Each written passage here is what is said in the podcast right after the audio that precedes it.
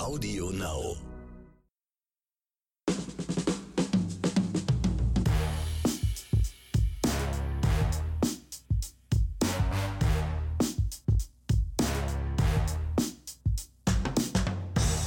Ronny, ich versuche das jetzt mal so wie du. Werte Zuhörerinnen und Zuhörer, herzlich willkommen zu einer neuen Episode Oscars und Himbeeren. Hier sind wieder Ihr Lieblingshausmeister Ronny Rüsch aus der Eichhörnchenstraße und meiner einer, der Excelmax. Hallo Ronny. Hallo Excel, da kann ich dir jetzt schon sagen, dass der Cutter jetzt schon Probleme haben wird, weil die Einspielermusik, die ist ja ziemlich, die ist ja nicht leise. Und wenn wir so leise anfangen zu reden, dann kann man das immer sehr schwer mit der Musik auspegeln. Es ist also, es ist also nicht verwunderlich, wenn die Zuhörerinnen und Zuhörer jetzt deinen Anfang, die ersten zwei Wörter gar nicht so Gar nicht richtig hören, sondern erst dich dann hören. Ja, aber herzlich willkommen zu Oscars und Himbeeren. Irgendwann kriegen wir noch mal so eine perfekte äh, Begrüßung hin. Keine Ahnung wann. ja, liebe Leute, äh, der vierte Advent steht vor der Tür und äh, ihr wisst, ähm, es wird langsam kritisch. Ich hoffe, ihr habt alle eure Geschenke für Weihnachten und was ihr alles braucht zusammen. Äh, ob die Zutaten für eure Weihnachtsgerichte und, und, und, und, und, weil ihr wisst, ab jetzt beginnt die heiße Phase der Weihnachtszeit, wo sie alle in die Supermärkte und in die Läden stürmen und noch vor lauter Schwitzen und keine Ahnung, was da äh, für Chaos sorgen. Ronny, wie ist bei dir? Hab, hab ich nie verstanden. Also, solange ich lebe und existiere, man weiß, wann Weihnachten ist. Man weiß, wann. Es kann immer was Unverhofftes passieren, aber dieses, dieses, diesen Stress auf die letzten zwei Wochen, auf die letzte Woche oder am besten noch auf den letzten Tag, habe ich nie verstanden, wie man sich das äh, zumutet. Ich glaube, die Leute brauchen das. Ir irgendwo Ja, im Inneren also- brauchen die das, glaube ich. Anders kann ich mir das auch nicht vorstellen. Ich bin auch nicht so ein Typ. Also ich nee, bin ja sowieso also- weihnachtstechnisch eher der Grinch. Ich muss gar nicht viel vorbereiten, aber Na gut, Ronny ja nicht. Ronny, also es gab Zeiten, da war ich wirklich, der, der, da war ich, da habe ich mehr Geschenke verschenkt als der Weihnachtsmann auf der ganzen Welt. Ja, ich war Ah. so, ein, richtig, so ein richtiger Verschenker. Ich bin da halt kannte ich dich noch nicht. Ja, das war schon als Jugendlicher, also als Kind war ich schon so drauf. Ich, hab, ich war ja mal früher, kurze Anekdote, aber ich habe ja mal als Kind, als Jugendlicher auf so einem Ponyhof rumgehangen, damals bei uns in Berlin. So mit, mit Ponys und Tieren und Schweinen. Naja, auch wir in West-Berlin hatten sowas, ja, weil immer alle sagen, wir in West-Berlin, da gibt es ja nur Beton. Nicht? Und da habe ich dann wirklich so für alle, die da auf dem Hof waren, da weißt du, so elf, zwölf, so hab für alle Geschenke gemacht. Also ich habe Starschnitte gemacht, ich habe Bravo-Poster ausgeschnitten, daraus 3D-Dinger gemacht, so mit Hört, hört. habe alles verschenkt, habe Sammelalben erstellt. Also immer wenn ich von irgendeinem gehört habe, der mag den Star, der mag den Star, ich habe mich da richtig reingekniet. Ich habe Bilder gemalt, ich habe Pferde gezeichnet, mit hübsche Holzrahmen selber gebaut und das habe ich alles verschenkt. Also ich war mal so ein richtig kleiner Geschenkebastler, so ein kleiner, ja, also vielleicht doch mehr ein Weihnachtself als der Weihnachtsmann, aber trotzdem, so war ich mal drauf. Ich meine, ich, bin- ich schenke immer noch gerne, ich bin wirklich einer, der, der sehr gerne und sehr viel schenkt und ähm, ja, mir macht es auf jeden Fall Spaß. Und ich bin einer, der auch schenkt, ohne dass er dafür was will. Das ist ja auch mal wichtig, weil ähm, viele meiner Bekannten, die, die wollen immer was, wenn sie was kriegen. Und guck mal, eigentlich müssten wir jetzt Schluss machen, weil das ist so die perfekte Weihnachtsgeschichte. Also, Ja, also sorry, die wollen immer was, wenn sie was gegeben haben, nicht wenn sie was kriegen. Wer was will, kriegt ja auch gleichzeitig auch was, aber ich sag, was ihr da draußen wollt, das wissen wir. Ihr wollt weitere Empfehlungen von uns haben. Und deswegen wäre jetzt mein Vorschlag, es sei denn, du wolltest noch kurz was äh, nein, nein, anhängen. alles klar, wir, äh, ihr merkt, ihr habt mich abgewürgt. Aber gut, ab Genau. zum Jingle. Ja, dann los geht's.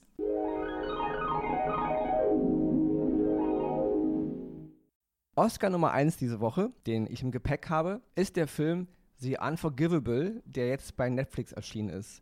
Er ist auch schon auf 1 geschossen. Und da muss ich wirklich mal sagen, ähm, das ist ein Film, wo ich mich freue, dass er auf 1 geschossen ist. Es gibt eine Menge Filme, wo ich mich frage, warum sind die so lange bei Netflix in, in den Top 10 auf 1 festgetackert, ja, weil der, wo ich immer hoffe, die schalten den Film wahrscheinlich dann früher aus und Netflix zählt es trotzdem als geguckt, ja, keine Ahnung. Auf jeden Fall The Unforgivable ist neuer Film mit Sandra Bullock in der Hauptrolle. Regie Nora Finkscheid. Das ist eine deutsche Regisseurin, die äh, bekannt geworden ist mit dem Film Systemsprenger, der auch ganz viele Preise gewonnen hat. Und ich muss mal sagen, ähm, sehr unforgivable. Ich habe ein bisschen darüber auch gelesen, äh, so international Kritiken und so. Und es gibt verflucht viele gemischte Kritiken, die dem Film halt vorwerfen, ähm, ja, er wäre zu düster und Sandra Bullock, ihre hervorragende schauspielerische Leistung wäre hier verschenkt und bla bla bla bla. Ich muss ehrlich sagen, The Unforgivable ist ein sehr anstrengender Film, das ist keine Frage. Er ist sehr, sehr düster, er hat wenig Hoffnung in sich, was aber nichts daran ändert, dass er natürlich trotzdem mich gepackt hat. Ich verstehe einige negative Kritiken im Ansatz aufgrund der Handlungsstränge. Viele Handlungsstränge wirken ein bisschen zu konstruiert. Das finde ich auch, gerade zum Ende hin. Da sind zu viele Dinge, die zur selben Zeit passieren. Ja, Ganz grob zur Geschichte nur. Sandra Bullock spielt eine, eine Frau, die nach 20 Jahren aus dem Gefängnis kommt, weil sie ähm, einen Mord begangen hat. Und jetzt versucht sie halt äh, zurück in ihr Leben zu finden. Die Gesellschaft macht es ihr natürlich nicht einfach, was aufgrund der ganzen Situation sowieso in den Vereinigten Staaten, wenn man da aus dem Gefängnis kommt, hat man ja sowieso einen Stempel drauf. Hat man auch in Deutschland, aber in den USA ist es noch ein bisschen krasser. Und sie hat aber eine, eine Schwester, die sie seit 20 Jahren nicht gesehen hat. Und die sucht sie jetzt im Grunde. Und auch das wird ihr nicht einfach gemacht. Das ist alles, was ich jetzt mal grob zum Inhalt erzählen will. Man muss den Film selber gucken. Sandra Bullock spielt hervorragend. Ich finde eine der besten Leistungen ihrer ganzen schauspielerischen Karriere bis jetzt. Die Nebenrollen mit Vincent D'Onofrio hervorragend besetzt, Viola Davis, John Banfield, den auch, ja, wir alle kennen ihn natürlich als den Punisher, ein super Typ, ein super Schauspieler. Und mir hat es mal gefreut, wieder Richard Thomas zu sehen von den Waltons, also John Boy. Ja, fand ich krass. Ich dachte, der müsste ja schon 1000 Jahre alt sein, aber er sah immer noch sah recht aus. jung aus. Ja, wirklich. Ja. Also auch der ne-, ganze Cast hervorragend. Und ich finde, Nora Finkscheid hat, ähm, das ist ihr erster englischsprachiger Film und äh, ja, das ist mal wieder so ein Aushängeschild für gute Regie, ja. Leute wie Till Schweiger und Matthias Schweighöfer, die sich alle Sch äh, Regisseure nennen. Äh, bitte Leute, ihr mit eurem Blaupausenfilm. Das hier ist Regiearbeit, ja. Nora Finkscheid, eine deutsche Regisseurin, das ist Regiearbeit. Und wie gesagt, ich verstehe die Kritiken, ja, dass gerade viele Handlungsstränge sind ein bisschen nach 20 Jahren, dass sich da alles so, so, so in, in, einem Fokus zusammendrückt und dass die ganzen Geschichten da dann irgendwie zum selben Zeitpunkt sich im Grunde überkreuzen. Das kann man kritisieren, das ist auch ein bisschen zu much, finde ich auch. Ändert aber nichts daran, dass unterm Strich äh, The Unforgivable ein wunderbares, äh, also ein wunderbar gedrehtes und gefilmtes und inszeniertes Drama ist, ein sozialkritisches Drama. Es schafft mich zu bewegen, es hat mich berührt, zum Nachdenken angeregt und es ist wunderbar inszeniert. Also von der Kamera, von der ganzen Art, wie es gemacht ist. Die Musik teilweise mit von Hans Zimmer konzipiert. Also von mir auf jeden Fall absolute Sichtungsempfehlung. Wer es noch nicht gesehen hat, weil es ist ja bei Netflix gerade auf 1, kann ich nur sagen, guckt euch den Film mal an und nimmt mal diese ganzen negativen Kritiken da. Äh, wenn man dann so, ich kann 10 Punkte vergeben, ich vergebe aber nur 5, weil das hat mich gestört. Also bitte Leute, dann müsst ihr andere Filme wirklich richtig, richtig runter machen, weil The Unforgivable hat Schwächen, keine Frage in der Struktur, aber unterm Strich ist es ein wunderbar gemachter Film mit einem wunderbaren Cast. Und ich weiß, Axel hat ihn auch gesehen. Ich lasse ihn jetzt auch noch einen Satz und ich bin damit raus. Meine Oscar-Empfehlung Nummer eins diese Woche. The Unforgivable bei Netflix. Ich kann nur alles das unterstützen, was du gesagt hast, weil, äh, ja, da kann ich auch gar nichts mehr zudichten. Lediglich nur noch meine große Begeisterung für Sandra Bullock. Ich mag sie sowieso und das war grandios, was sie da gespielt hat. Ein anderes Gesicht, was ich so noch nicht von ihr gesehen habe und ja, großartig. Deswegen schaut es euch an. Und wichtig auch, macht eure eigene Meinung daraus. Ne? Deswegen, äh, er steht nicht umsonst da, wo er steht. Und ja, klasse Film. Also unterstütze ich voll und ganz. Ja, kann man auch gar nicht anders sagen, wie gesagt. Wer da meckert, der, der sucht das Haar in der Suppe. Ne? Apropos Haar in der Suppe, da komme ich doch direkt zu meinem ersten Oscar. Und zwar ist das die äh, zweite Hälfte der fünften Staffel Billions, die jetzt auf Sky läuft. Die erste Hälfte lief im Oktober 2020 und aufgrund von Corona und allem, was geschehen ist, war da eine sehr lange Pause drin. Man wusste auch zwischendurch Zeit, äh, tatsächlich nicht, ob die Serie zu Ende gedreht werden konnte. Sie wurde zu Ende gedreht, die Staffel, Entschuldigung, nicht die Serie, die Staffel wurde zu Ende gedreht. Und ich muss sagen, ähm, ich hatte ja so ein bisschen Bedenken äh, äh nach der ersten Hälfte gehabt, weil das Ganze fühlte sich mittlerweile eher an wie so ein ja, Sandkastenschauspiel zwischen drei kleinen Jungs, die sich um die Schippe streiten es war immer noch grandios und das Thema war immer noch allgegenwärtig. Viel Geld, Aktien, der, der große Bankenmarkt, alles, was dazugehört aber es drohte eher so abzurutschen. Diese Pause, die ihnen ja quasi aufgedrängt wurde, die tat der Serie richtig gut, weil irgendwie müssen die äh, Macher sich wohl die erste Hälfte ein bisschen angeguckt haben und haben den Dreh jetzt in dieser zweiten Hälfte wunderbar rausbekommen. Dieser neue Gegner von Axelrod, äh, Mike Price, entwickelte sich auf einmal zu einem wirklichen Gegner, zu jemandem wirklich, der unüberwindbar schien. Die Fehde mit Chuck Rhodes, der gespielt wird von Paul Giamatti, die äh, ging endlich wieder in eine Richtung, wo man sagen konnte, jawohl, das ist die Fehde, weswegen wir, weswegen wir Billions lieben. Und natürlich äh, Rob Bobby Axelrod, äh, gespielt von Damian Lewis, wo man jetzt sagt, dass es wohl seine letzte Staffel gewesen sein soll. Er steigt offenbar aus. Das ist noch nicht in ganz trockenen Tüchern, aber es hörte sich wohl so an. Schade drum, weil er ist ja wirklich die Hauptfigur in der ganzen Geschichte. Aber auch da, er kriegt doch mal so einen, ja, so, einen neuen Anblick, so einen, so einen neuen Aufstieg in seiner Rolle an sich.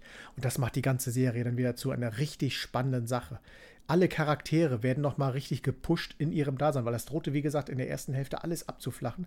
Und die Story hat nochmal so einen richtigen Drive bekommen, wo man äh, sagen konnte, mein lieber Mann, wo führt dieser Weg eigentlich hin?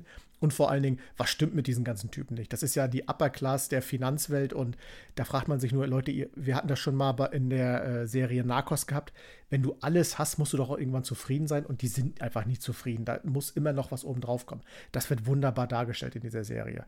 Deswegen, liebe Leute, Billions, die zweite Hälfte jetzt zu sehen auf Sky. Die erste Hälfte kann man natürlich auch sehen, beziehungsweise alle Staffeln, es sind ja fünf, könnt ihr euch anschauen, für die, die es noch nicht gesehen haben. Es ist eine großartige Serie, sie ist bildlich toll gemacht, sie ist schauspielerisch, auch wieder der deutsche Synchron, muss man da wieder ganz groß loben, hervorragend gemacht. Billions of Sky, meine erste Empfehlung für heute. Viel Spaß dabei. Da muss Ronny wirklich auch wieder geschrieben, das ist eine dieser Serien, die ist in meiner Liste ganz oben. Ich habe noch nicht eine einzige Folge gesehen, ja. Ich bin ein großer Fan von Damien Lewis, seit damals Band of Brothers, seit Anfang mhm. dieses Jahrtausends, ja. Und, Nature ähm, Winter. Ja. ja, genau. Unvergesslich. Also, heute noch. Unvergesslich, ja. Was ein Typ, ja, was, ja, was ein Schauspieler. Und ja, aber bin ich einfach noch nicht so gekommen. Aber ist ganz oben auf meiner Liste, die, neben diversen anderen Dingen.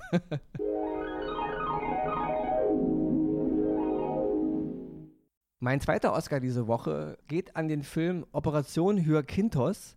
Das ist ein Film, der uns letzte Woche, den hatten wir als Zuhörerempfehlung drin von Dietmar, der hatte uns den empfohlen. Und ich habe mir den jetzt angesehen und ich fand den so ähm, ja, toll, also der hat mich so umgehauen, dass ich entschlossen habe, mich äh, diese Woche den als eigenen Oscar zu präsentieren. Und zwar ist der Film angesiedelt in Polen der 1980er Jahre in einer Zeit natürlich noch äh, hinter dem eisernen Vorhang, in einer Zeit, wo die Sowjetunion ja noch den ganzen Kontinent da dominiert hat. Und in dieser Zeit haben die polnischen Sicherheitsbehörden so eine Art Operation Hyazinth, wurde die genannt. Also der Film heißt Operation Hyakinthos, weil er sich auf den auf den Hyakinthos aus der Mythologie bezieht, dem Geliebten des Gottes Apollon, wenn ich das richtig in Erinnerung habe. Und ja, die polnischen Sicherheitsbehörden sind halt massiv gegen die schwule lesbische und überhaupt gegen die ganze Community da vorgegangen in Polen. Und ja, diese ähm, Menschen ähm, wurden halt wirklich diskriminiert, man kann allem gesagt gejagt, sie wurden ähm, verprügelt, also es, wurden, es wurde ihnen schlimme, schlimme Dinge angetan. Und in diesem ganzen Universum, in, diesem ganzen, in dieser Zeit ist der Film angesiedelt. Grob zur Geschichte, es gab halt äh, Morde in der schwulen Szene und es gibt halt einen, einen polnischen Polizeibeamten, der halt dann mit dem Mord beauftragt wird und man wird auch ziemlich schnell, ja, man bastelt sich da die Beweise zurecht und man bastelt sich da die Schuldigen zurecht und dann wird der Fall ad, ad, ad, zu den Akten gelegt, man, man, will da gar nicht weiter drin rumforschen. Und aber ein Polizist, äh, ja, dem widerstrebt diese ganze Sache und äh, der kann einfach nicht damit ja, leben, dass das einfach so unter den Teppich gekehrt wird. Und der fängt dann eben an, tiefer zu graben. Was hat es da mit diesen Morden in der schwulen Szene auf sich? Und dann geht halt diese Geschichte los. Es ist ein, ähm, ja, ein sehr bedrückender Film. Auch die ganze Optik ist sehr, sehr, die ganze Kulisse sehr niederschmetternd. Also es gibt in diesem Film keinen Sonnenschein, es gibt in diesem Film keine blauen und keine grünen Töne. Es ist alles sehr, sehr düster. Ich würde was sagen, ja, fast depressiv. Aber das passt zur ganzen Geschichte. Das passt auch zu der, wie die Menschen sich da fühlen müssen, mussten und es ist ein, wirklich, es ist ein Aufschrei, auch gerade wieder in heutige Richtung, weil wir, le wir leben ja gerade in einer Zeit, wo gerade auch Polen und auch viele andere Länder Europas wieder in so eine, ja, wieder in diese Nationalstaaten-Gedanken und in, in, die etwas düsteren Epochen ihrer Vergangenheit zurückdriften. Und also gerade deswegen ist es, glaube ich, wichtig, dass, es, dass Filmemacher aus Polen, es ist, es ist ein polnischer Film, da auch ein bisschen aufschreien. Und ich muss wirklich sagen, ich hatte den Film null auf dem Schirm. Ich habe den mir einfach jetzt angeguckt, weil Dietmar ihn uns empfohlen hat. Und ich muss wirklich sagen, Leute, guckt ihn euch an. Aber wie gesagt, es ist ein Film, der einen wirklich schwermütig, in Anführungsstrichen, zum Nachdenken bringt, der einen auch beschäftigt. Nicht nur, weil es die alten Zeit ist, sondern gerade auch im Kontext, was heute wieder alles so passiert. Und ähm, darüber hinaus ist er aber auch wunderbar fotografiert, ist, er ist wunderbar inszeniert, die ganzen Schauspieler sind super. Ja. Also von mir die zweite Oscar-Empfehlung. Es ist nicht unbedingt ein Film, den man sich über die Weihnachtsfeiertage angucken muss, weil wir wollen jetzt auch alle ein bisschen in eine besinnliche Stimmung driften und uns ein bisschen mehr unterhalten, weil wir haben genug Ärger gehabt dieses ganze Jahr. Was aber nichts daran ändert, es muss Filme geben, es muss Zeiten geben, in denen wir uns auch mit Themen befassen, die einem wehtun. Und deswegen guckt euch, wenn ihr dann irgendwann mal dafür die Gelegenheit findet, den Film Operation Hyakinthos an. Wie ich schon sagte, auf Netflix zu sehen, meine zweite Oscar-Empfehlung und absolute, ja, die absolute Sichtungsempfehlung von, mein, von meiner Seite aus. Jetzt müssen wir irgendwie den Bogen kriegen zu unserer Himbeere, weil das war ja doch ein ernsthaftes Thema, was du jetzt gerade äh, angesprochen hast. Ja, das, das, ist jetzt wieder gerade so ein Moment, wo ich ein bisschen bedauere, dass du nicht die Himbeere heute machst, weil ich jetzt gerade, ich bin gerade noch in diesem anderen Film drin und, und weil er hat mich wirklich mitgenommen. Also ich fand ihn sehr, sehr, äh, weil er auch wirklich schwer war. Also ich mhm. fand, wie, wie, ich eben schon sagte, auch er war auch schwer inszeniert. Ne? Aber dennoch super, super gut. Also nochmal, nochmal äh, Lob raus an Dietmar und danke, dass du uns darauf aufmerksam gemacht hast, ja. Ähm, und es gilt nochmal an alle anderen da draußen, die uns zuhören. Wenn ihr irgendwo was seht, irgendeine Serie, einen Film, wo ihr der Meinung wart, das haben wir noch nicht auf dem Schirm gehabt, dann schreibt uns. Und nochmal an, an, auch an alle anderen, die uns schon geschrieben haben, wir haben nicht immer zeitgleich jedem zu antworten. Also auch da nicht böse sein. Manchmal habe ich das wirklich noch Wochen oder manchmal sogar Monate später auf dem Schirm, aber ich kann wirklich nicht immer jedem antworten. Also auch da nochmal raus, niemand, dass da irgendwo böses Blut draußen entsteht. Wir haben alles genau. gelesen, ich habe alles auf dem Schirm. Manchmal gibt es auch Empfehlungen von euch leider von Filmen, die nicht in den, in den Streamingdiensten drin sind. Also wir, wir, wir, können keine Filme reinnehmen, die im Kino laufen. Wir können keine Filme reinnehmen, die noch gekauft werden müssen. Wir nehmen genau. nur Filme und Serien rein, die bei den Streamingdiensten Streamingdiensten auch im Abo drin sind. Also da auch noch ein bisschen drauf achten. Deswegen gibt es manchmal auch Verzögerungen. Gut, aber so. wir switchen jetzt zur Himbeere.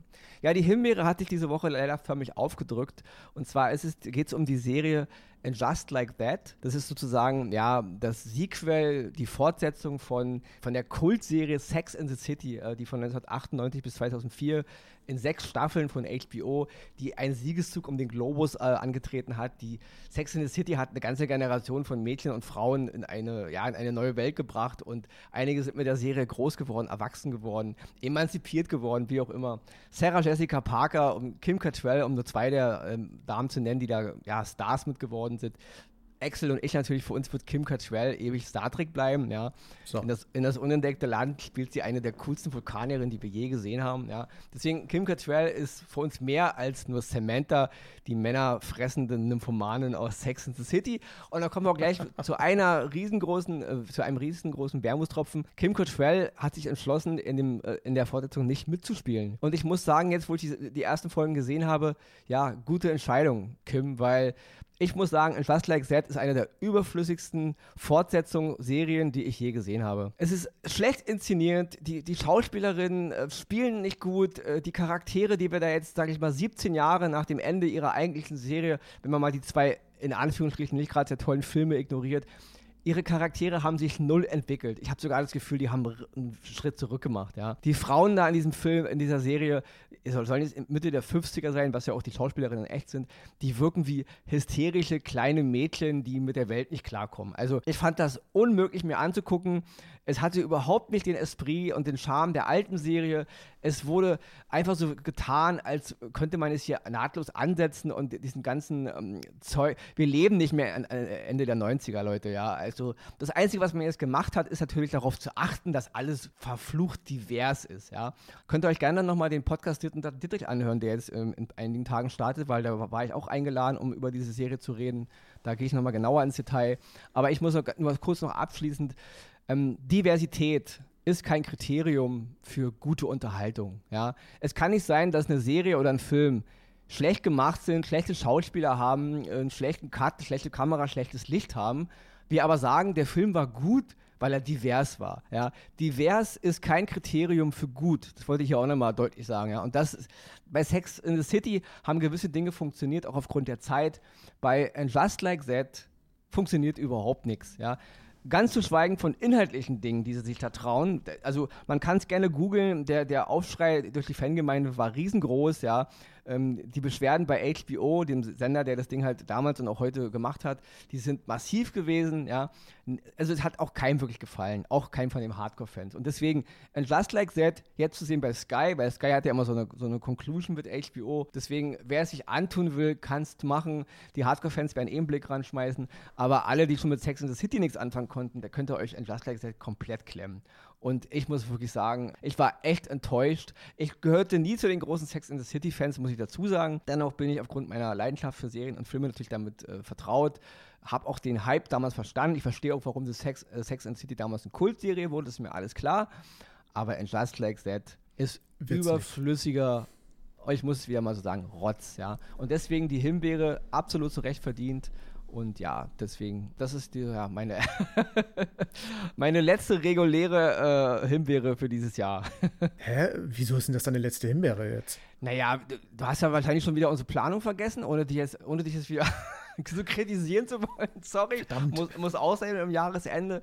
Ja, ähm, wir haben uns äh, dazu entschlossen, dass wir in der Weihnachtsepisode, die ja nächste Woche direkt am Heiligabend veröffentlicht wird, und in der Silvester-Episode, die direkt Silvester veröffentlicht wird, dass wir in beiden Folgen keine Himbeere vergeben, aufgrund, ja. Stimmt, da war auch, was, ja. Auch wir sind natürlich, ähm, sag ich mal, wir wollen gute Menschen sein und wir zur Weihnachtszeit und zum Jahreswechsel haben wir uns entschieden, keine Himbeere zu vergeben.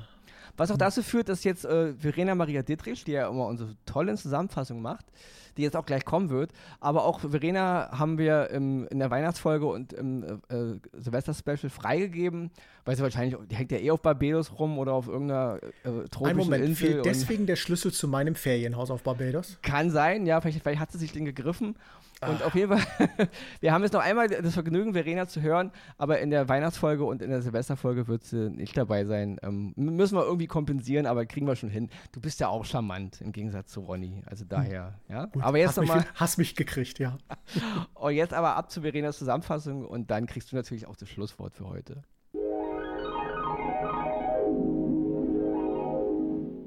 Die Oscars gehen dieses Mal an The Unforgivable Filmdrama von Nora Fingscheid mit Sandra Bullock, zu sehen bei Netflix. Die fünfte Staffel von Billions, US-Finanzserie mit Damien Lewis und Paul Giamatti, zu sehen bei Sky. Operation Hyakinthos, polnisches Filmdrama mit Tomasz Zitek und Hubert Milkowski, zu sehen bei Netflix. Die Himbeere geht in dieser Woche an And Just Like That. Nachfolgeserie zu Sex and the City mit Sarah Jessica Parker, Kristen Davis und Cynthia Nixon, zu sehen bei Sky.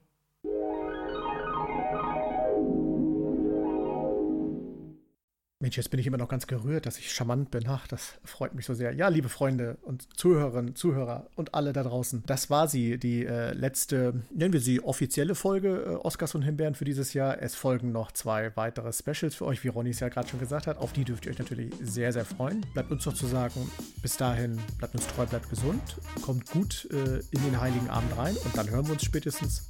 Und ich sage an dieser Stelle einfach mal Tschüss.